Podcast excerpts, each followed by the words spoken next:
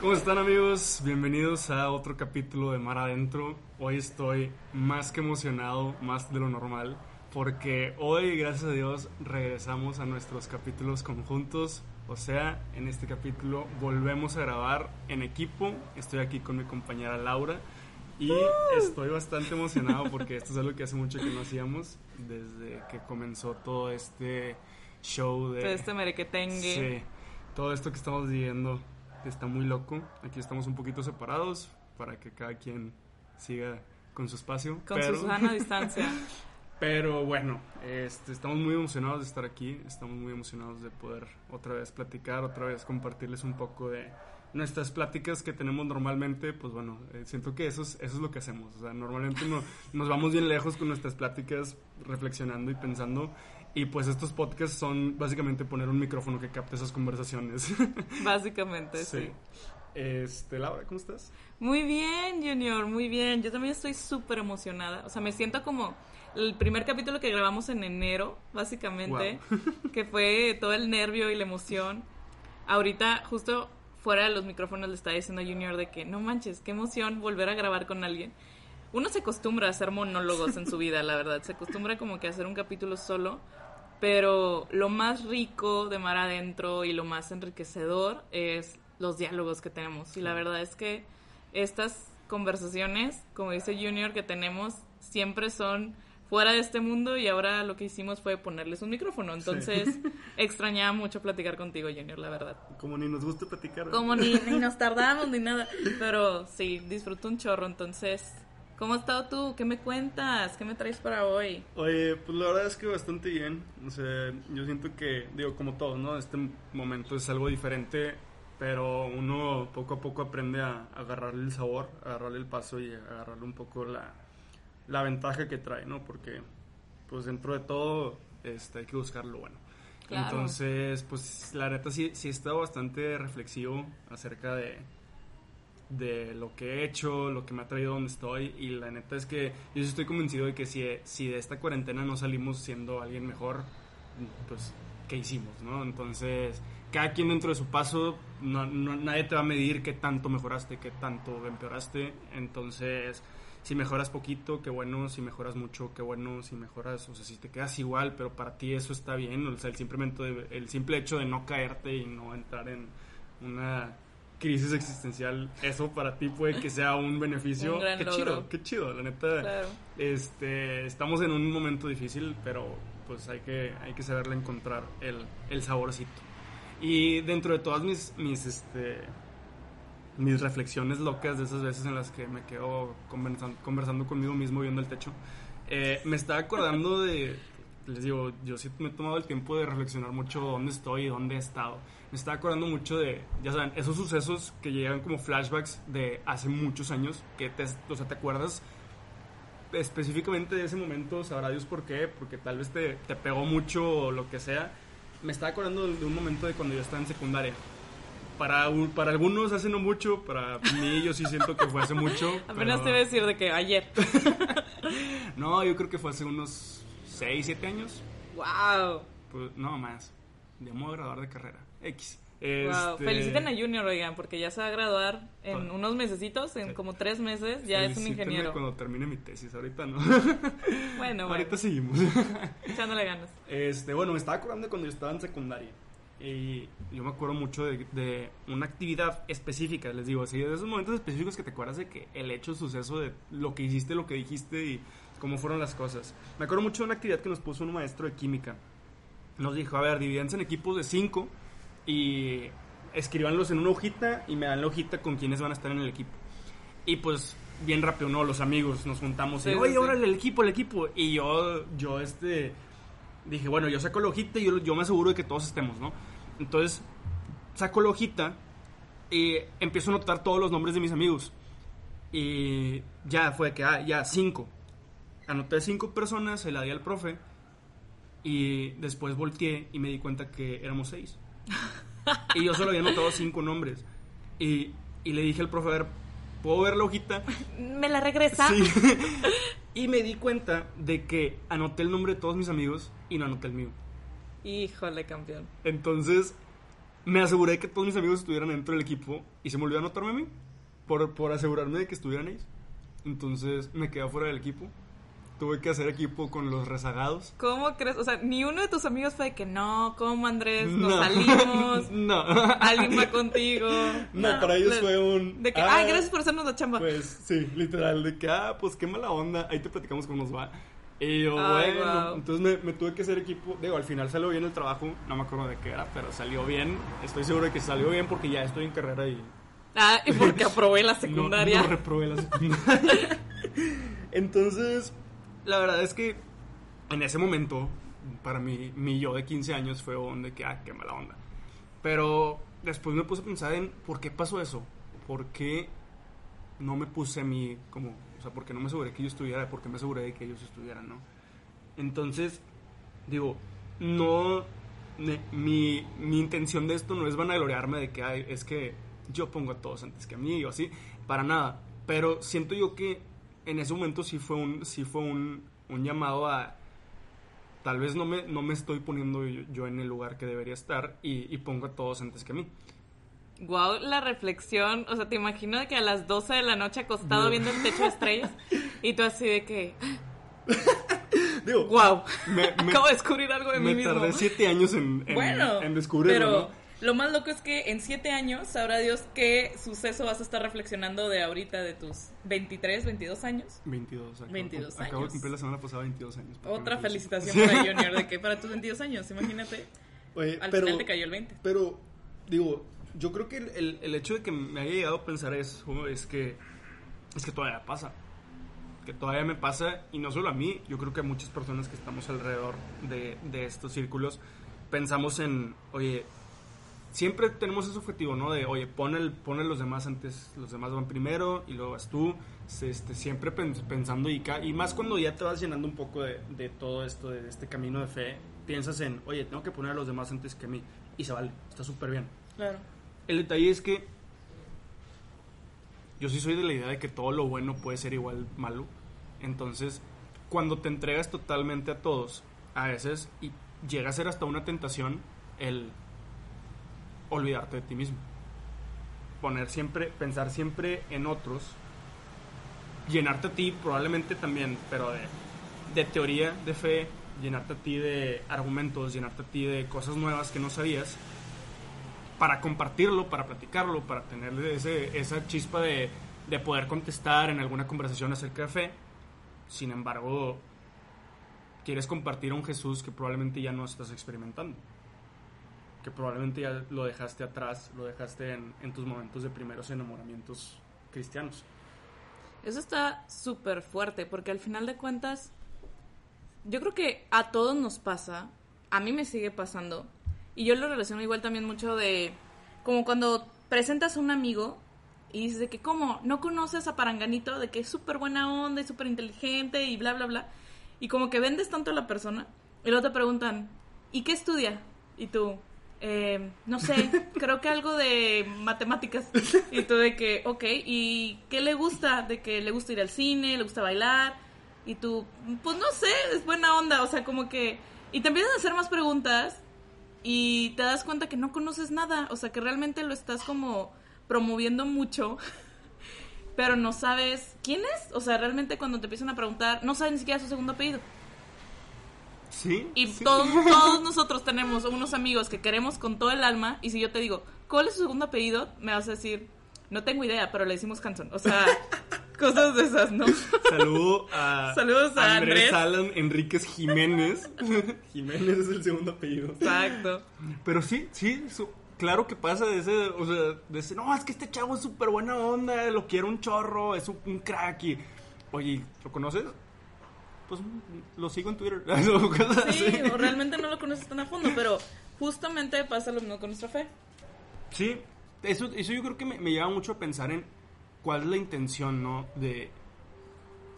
mira, tú, tú ir tu ejemplo de esa persona. A veces siento yo que nuestra intención de, de compartir eh, otros amigos es un, sí, mira, yo conozco gente Soy popular. Sí, o sea, yo conozco a este chavo. Tengo a mi gente. Cuando no lo conoces, cuando en realidad es de que quieres, quieres que, oigan, una disculpa si se escucha mucho ruido ambiental. Estamos, por lo mismo de la situación que estamos viviendo, estamos en una terraza, entonces probablemente se escucha ruido de la calle, pero es con el fin de cuidarnos, es con el fin de seguirles brindando este bonito podcast, pero siguiendo cuidándonos, ¿no? Con la misma línea de les quiero compartir, pero al mismo tiempo me quiero cuidar a mí mismo. Exacto, exacto. Todo, todo se conecta. Parte de sonido ambiental, para que se sientan fuera de su casa. Es para que sientan que fueron al parque con nosotros, ¿no? pero sí, a, lo que voy es que, ¿qué tanto cae? ¿Qué tanto nos podemos llegar, a, podemos llegar a pensar en la intención de nuestras acciones en el momento de que, oye, yo quiero, yo quiero compartir mucho regresando al ejemplo, quiero compartir a, este amigo que según yo es super crack, pero en realidad no lo conozco, simplemente porque quiero que sepan que conozco a este chavo. Que tanto caemos en eso de yo quiero compartir a Jesús simplemente porque Jesús ahora es parte de mi identidad, más de el hecho de ¿conoces a Jesús? O sea, te lleva mucho a pensar en la intención de el por qué lo estoy compartiendo. Claro. Y, y digo, yo también soy siempre de la idea de que, bueno, compartir a Jesús siempre va a ser bueno, lo conozcas o no lo conozcas, porque los frutos se van a dar si, si lo haces de la manera correcta. los frutos son ajenos a la persona que, que, brinda el servicio, ¿no? Pero ¿cuántas personas no hemos visto que se entregan bastante en, en, compartir a Dios, en compartir la fe, en compartir la palabra, que se ven a simple vista, los ves enfrente de, de mucha gente y después en, a la hora de los problemas, a la hora de, de, los trancazos. A la hora de los trancazos o a la hora de hasta, ni siquiera los problemas, hasta las, las tentaciones mundanas, a la hora de los éxitos, a la hora de el mundo, a la hora de que el mundo se viene, su fe tambalea. Exacto. Y no, no están con él, o sea, no, ponen en, práctica su fe cuando, en, en los momentos en donde más firme debería estar en los momentos altos y bajos, en, en, los, en los momentos picos de tu vida, que es donde probablemente tu fe debería estar más fuerte, en los momentos altos para agradecer, en los momentos bajos para que te sostenga, es donde más se tambalean. Sí. Y nosotros nos ha pasado, nos ha pasado también estar en esos, en esos momentos súper chidos de... Estoy en, en un momento que, oye, yo siento que conozco y lo puedo compartir súper padre, pero al mismo tiempo no lo estoy viviendo, no lo estoy experimentando, no es parte de mí, ¿no? Y y yo digo, menciono mucho el hecho de que eso te lleva a pensar en la intención, porque eso nos lleva a ser como, no por apuntar dedos, porque repito, hemos nosotros caído en eso mismo, pero nos lleva a ser esa persona que probablemente está solamente conociendo para poder apuntar dedos. Claro. Para poder voltear a ver y para poder decirle a la gente cómo ser cristiano. Cuando no puedes decirle a la gente cómo ser si tú no eres ejemplo de eso. Claro. No puedes, no puedes ir por el mundo diciendo esto que estás haciendo está bien, esto que estás haciendo está mal. Oye, ¿y tú? ¿Tú lo estás viviendo? ¿Tú lo estás experimentando? ¿Tú, tú estás este, siendo parte de eso que tanto conoces? Entonces, entra, entras en este, en este, en este camino de, de obviamente siempre va a ser súper bueno conocer más acerca de nuestra fe, conocer más acerca de Dios, pero el regresar al, al, going back to basics siempre va a ser clave. Claro. Sí, es como literal la, la parábola que decía Jesús, ¿no? De que tú estás viendo la paja en el ojo de tu hermano cuando tú tienes una viga en tu ojo, o sea, cuando realmente tú tienes algo mucho más. Porque como tú dices, no es para andar señalando y andar diciendo de que tú estás bien, tú estás mal. Porque al final nosotros no somos Dios para juzgar a esa perfección, ¿no? O sea, nuestra, nuestra manera de juzgar es muy humana y muy pequeña y muy, pues, chafa, por decirlo así, ¿no? O sea, realmente no tenemos todo el contexto de la persona. Pero es justo eso de nunca puedes decir que ya acabaste de conocer a Dios o que ya te llenaste de conocer a Dios. Porque ¿quién acaba? O sea, ¿quién realmente termina de conocer algo infinito? Claro. Yo, yo lo pienso mucho, ya saben que los que me han escuchado mis podcasts, yo, yo, ya saben que yo soy mucho de analogías, yo soy mucho de ejemplificar y de pues, aterrizar mucho las cosas en, ejemplos que podamos como que ser tangiblemente vistos. Entonces yo lo pienso como que a veces malamente vemos nuestro camino de fe como una escalera en donde nuestras primeras experiencias cristianas son el primer escalón, el, el, ir a hora santa y, meterte en, tu oración muy, muy profundamente, el experimentar con tus amigos, ser parte de grupos, ser parte de cosas más grandes a veces, que son como que estos primeros pasos del camino de fe. Y después sientes tú que, bueno, ya es tiempo de dar el siguiente paso y del siguiente paso y, vas conociendo un poco más, vas conociendo un poco más profundamente muchos detalles más complejos de nuestra fe, que está súper bien conocerlos pero lo vemos como eso, como una escalerita a la cual ya vamos subiendo y vamos al siguiente escalón, el siguiente escalón, el siguiente escalón, cuando en realidad lo de los primeros escalones también es igual de importante. Claro, porque te llevaron a donde estás. Exactamente, entonces lo, vamos viendo esa relación como una relación diferente que obviamente es una relación que debe madurar. Sin embargo, lo, lo, lo primero que conociste y lo último que conociste del Señor es igual de importante. Porque si no hubieras pasado por eso, no hubieras llegado a donde estás y además él e, es el sustento, es la base, es el, la carnita de nuestra fe, ¿no? O sea, es el, el, trasfondo de por qué estamos aquí.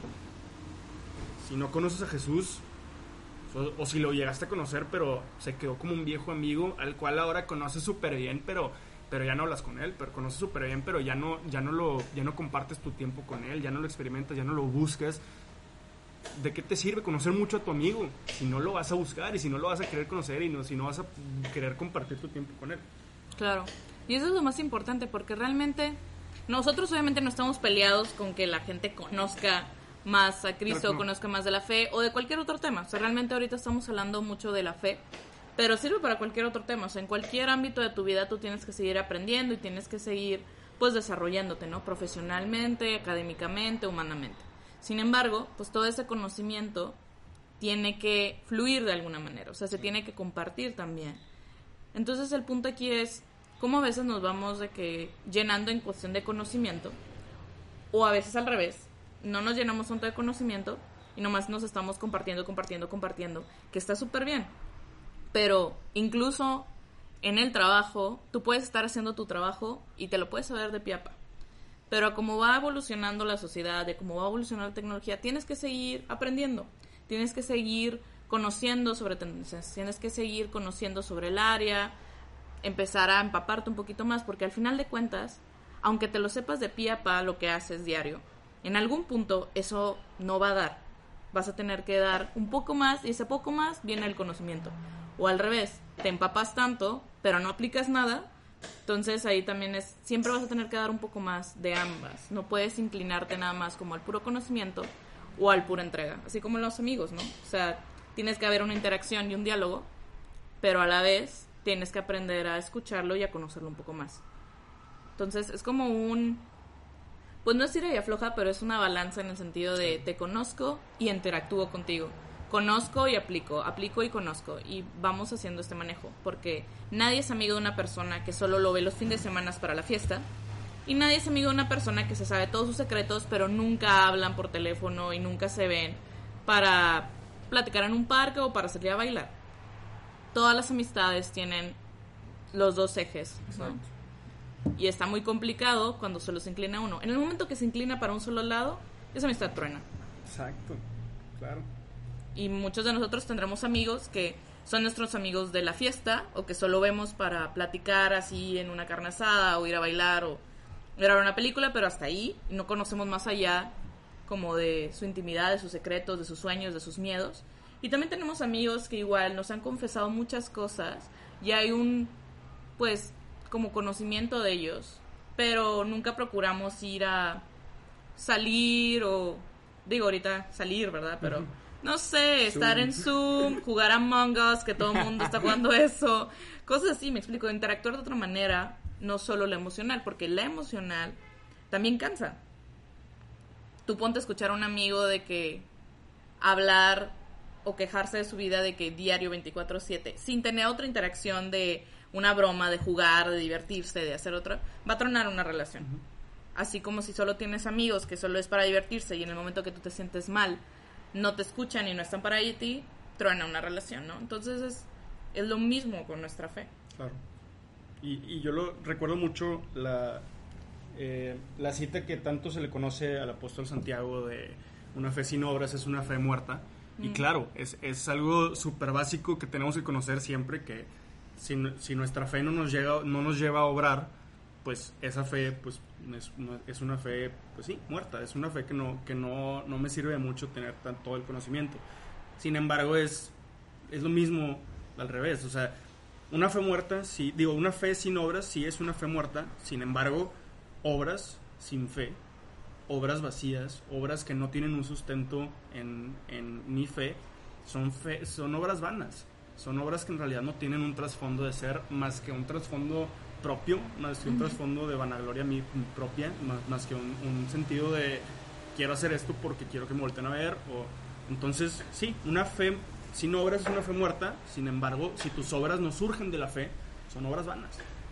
Y yo también, también recuerdo mucho el, en el sentido, en ese sentido recuerdo mucho a, a Marta y María.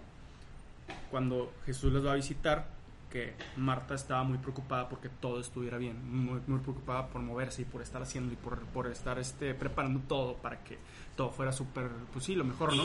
Y, y, María simplemente se sentaba a los pies de Cristo. Y, y se, se, le echa mucho a Marta, ¿no? De, ay, Marta, se te olvida la mejor parte, que sí, la mejor parte siempre va a ser volverte a sentar a los pies de Cristo, sin embargo ambas partes son necesarias. Claro, porque probablemente ese día, si, si, los dos se hubieran sentado a los pies de Cristo, no hubieran comido, o no hubieran, no sé, o todo esto hubiera estado desordenado, no sé. Eh, entonces, ambas partes son necesarias. Tenemos que darle su, su, importancia a ambas partes, ¿no? Porque luego, si, si nos inclinamos mucho, mucho hacia uno de los lados, nos vamos a romper. Exacto. Es como tú dijiste, o sea, al final, cualquier exceso es malo. O sea, eso lo sabemos siempre, que cualquier exceso en la vida es malo. Y justo Marta y María yo creo que tienen un equilibrio muy, muy bueno en ese sentido. Hace unos meses ya, yo caí justo en eso, o sea, yo era demasiado, le llaman ahora como activista católico, en el sentido de que yo siempre he estado en muchos grupos, a mí me gusta este, tener siempre algo que hacer, o sea, los sábados para mí me dan así como ansiedad en el sentido de que qué tengo que hacer, o sea, tengo que hacer algo, entonces ya me puse a pintar mi cuarto como tres veces, cambié mi cuarto de lugar, me he puesto a sacar cosas, o sea, como que siempre quiero hacer algo, es muy difícil para mí tener como un día muy tranquilo sin hacer nada. Entonces, en ese sentido yo me identifico mucho de que con Marta, de que siempre está del tingo al tango, del tingo al tango.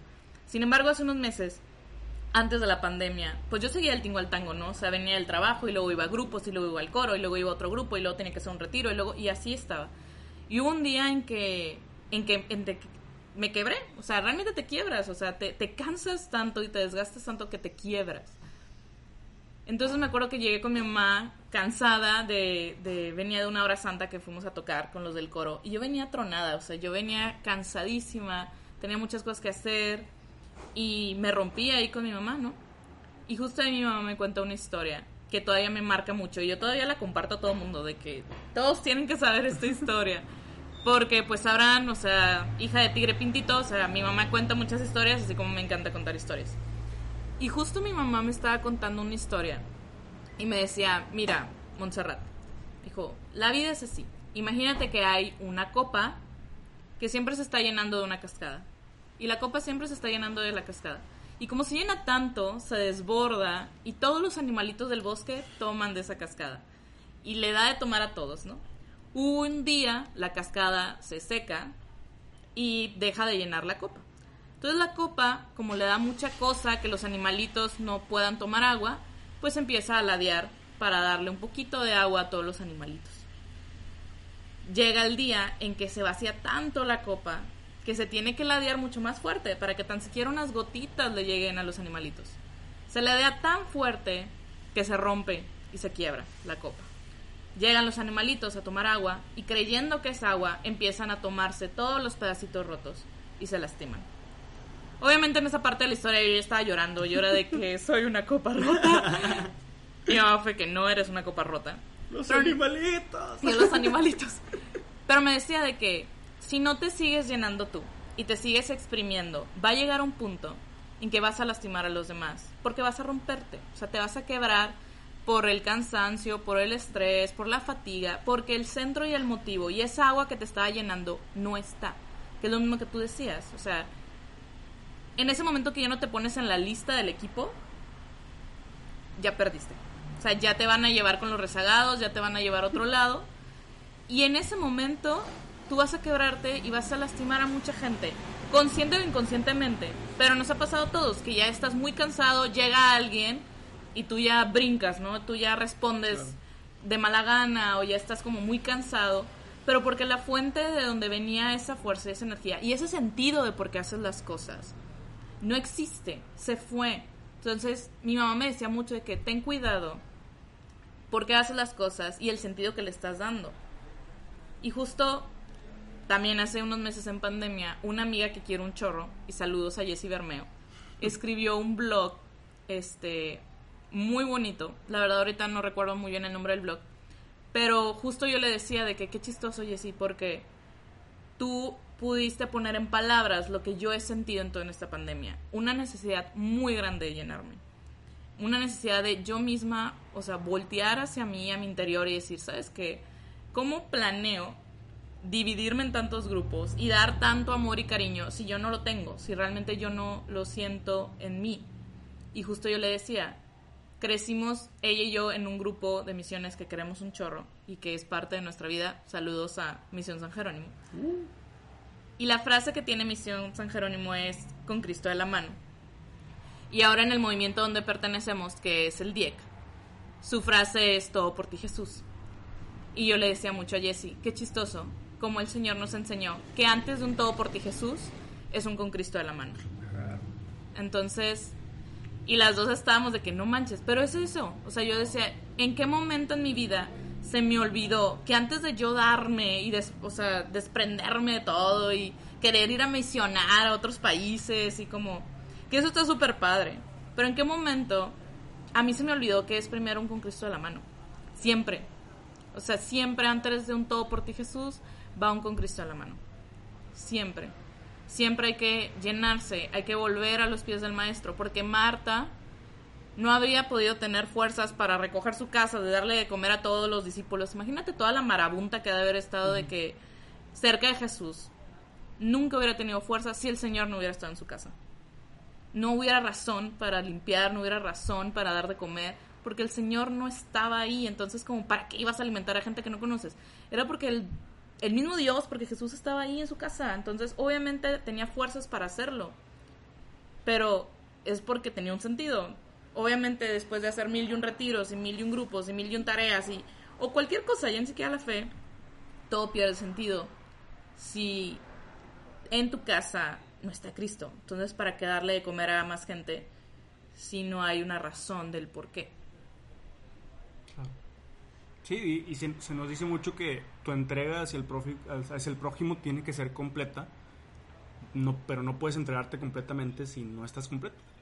Exacto. No puedes tú compartir algo que no tienes dentro. Y nos esforzamos mucho en conocer a este Jesús que en algún momento puede que experimentamos, que vivimos, pero que ya lo dejamos de vivir. Nos, nos esforzamos mucho en compartir algo que, que probablemente ya no, ya no estamos experimentando. Y por más que lo queramos hacer, nunca va a haber mayor manera de evangelizar que con el ejemplo. Nunca va a haber mayor manera de compartir mi oración y mi fe que con mi oración y mi fe. O sea, yo no, yo no puedo compartirte esto y decirte es que esto es y al mismo tiempo yo no vivirlo. Para mí, otra analogía, para mí el, el, conocimiento de Dios, el experimentar a Dios es como, como respirar, como, como el oxígeno. Y el conocimiento de Dios, el conocerlo mucho, es como el agua. El agua nos puede dar vida. El agua tú la tomas, el agua es vital para muchísimas cosas. La tomas, te lavas con ella, lavas a lo que tienes alrededor con ella, eh, eh, tus plantitas, tu, todo. Eh, el agua es vida. Sin embargo, el agua, si no se mueve, se estanca. ¿Sí? Por eso hay mosquitos, por eso X. El agua, si no se mueve, se estanca. Ajá el olor a humedad, súper gacho, lo odio. Entonces, algo tan bueno como el agua, que nos puede dar vida, si no se mueve, se estanca. Y, ya no te sirve, y ya este, lo tienes que tirar, y ya te puede llegar a hacer daño. Como tú decías, la, historia de, la copa, e, e, es, lo mismo, el conocimiento de Dios, si no, lo, si no está en movimiento, se queda, se, se se te olvida y hasta te puede llegar a, dañar a otros. El conocer tanto te puede llegar a dañar a otros si ese conocimiento no está en movimiento. Exacto. Eh, yo, soy, yo siempre he estado convencido de que el conocer más a Cristo sí te eleva, pero al mismo tiempo te tiene que ser más humilde. Al mismo tiempo te tiene que llevar a quererte parecer más a Él. Si el conocer a Dios te lleva a enojarte con, tus amigos, si el conocer a Dios te lleva a solamente estar buscando errores, algo estamos haciendo mal.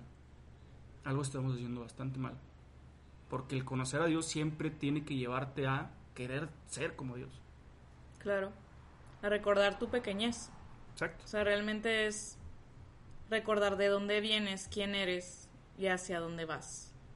Sí, y conocer, conocer al Señor siempre, siempre va a ser bueno, pero siempre y cuando puedas regresar a tu condición de hijo necesitado del Padre. Tu conocimiento de Dios no puede llevarte a un punto en el que digas, ya, ya no lo necesito porque ya lo conozco, o ya no lo necesito porque, porque sé por dónde tengo que caminar al contrario, tu conocimiento de Dios tiene que afianzar más ese sentido de necesidad ante el Padre. Porque como decías tú, una, una relación, en una relación de cualquier tipo, amistad, amorosa, familiar, se va a atrofiar si no está en movimiento, así también es nuestra relación con, con el Señor. Pero hay algo bastante importante, clave en toda relación, la vulnerabilidad. Amen, brother. Así como si tú con tus amigos, con tu pareja, con tu familia, si tú no te muestras vulnerable y siempre te lo volteas a ver desde arriba como un no te necesito y estoy contigo por, por de que te estoy haciendo un favor casi casi por estar contigo, esa relación va a tronar. Y es igual con el Señor, si tú no te muestras vulnerable ante el Padre, tu relación con Él va a tronar. Claro. No, claro. La vulnerabilidad siempre es una pieza fundamental para la confianza y para pues una relación más fuerte. Entonces, pero para encontrar esa vulnerabilidad tendrías que reconocerla, conocerte y vivirla. Pero si nunca te pones en la lista del equipo, ¿cuándo vas a reconocer que tu copa ya está vacía? O sea, que tu copa también ya necesita llenarse. Porque hay mil maneras de llenarse, porque luego igual todo mundo va a decir de que, bueno, ¿y luego qué? qué? ¿Cómo nos llenamos, no?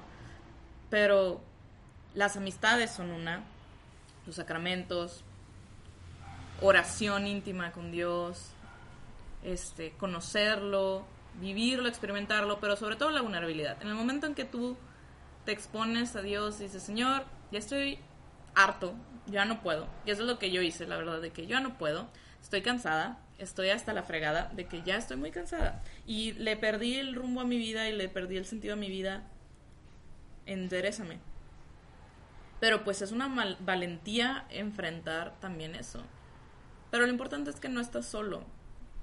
Que todos estamos, como dijo el Papa Francisco, todos estamos en el mismo barco. Y no podemos ser tampoco islas solitarias que están así en medio del océano. Realmente todos estamos en el mismo barco, todos nos sentimos así y todos estamos buscando regresar al punto, estamos buscando regresar a esa cruz en el mapa para llegar a encontrar el tesoro. Y, regresando a la necesidad de yo también ponerme en la lista. O sea, yo no, les digo, yo no me acuerdo, me acuerdo mucho del, del suceso. Quedó impactado, Junior. ajá, me acuerdo mucho del suceso de, wow, no me incluí. No me acuerdo qué pasó después, pero lo más seguro es que a pesar de que haya sacado adelante el trabajo con el nuevo equipo que tenía, probablemente empecé con una mala actitud porque me sentía rezagado, probablemente eh, el trabajo lo hice de mala manera o de mala gana y aunque lo sacara adelante no, no, no hubiera sido, no, no, le puse todo mi empeño por el simple hecho de que no me puse bien en la lista. Y, y simplemente e, es, es eso, ¿no? a veces como que satanizamos mucho el ponerte a ti primero, pero es necesario, es necesario recordar que tú también necesitas, tú también eres necesitado. Así que pienso que es, muy, muy importante y, no, no, niego que, que, tú puedas encontrar tu vocación, tú puedas encontrar tu, tu, tu más grande desarrollo personal en la entrega a otros. Sin embargo, recordemos que necesitamos reconocernos necesitados. Necesitamos reconocernos. eh, ¿Qué tal? Y, y, y, es eso, hermanos. La verdad es que quería compartirles un poco porque esto es algo que yo he llegado a sentir y que sinceramente, y se los comparto, todavía probablemente me siento así. Todavía probablemente me, siento en, ese punto de necesito volver a mi vulnerabilidad que tuve cuando conocí al Señor. Y yo creo que es algo que siempre vamos a tener. O sea, yo espero estar en mi lecho de muerte, ya acostada en mi cama, así con flores, porque me voy a morir con flores en la mano. y decir de que... Todo un evento. Todo un evento. y, y me encantaría sentir todavía en mi corazón de que necesito más del Señor. O sea, de que reconocerme que necesito más y que mi copa necesita más. Porque esto es un camino bellísimo que siempre vamos a necesitar más. Eso es lo más increíble, que siempre vamos a necesitar más. El punto es hacer el alto, reconocerlo y decir, ok, ¿cómo va a seguir llenando mi copa? Porque antes de yo darme un todo por ti Jesús, voy un con Cristo a la mano. Siempre. Entonces, amigos, fue un gusto estar otra vez con ustedes. Estamos súper emocionados. Y bueno, sigamos remando en este mar lleno de autoconocimiento, de vulnerabilidad y de darnos a Cristo y a los demás. Los queremos mucho. Y pónganse ustedes otra vez en la lista. Adiós amigos, cuídense.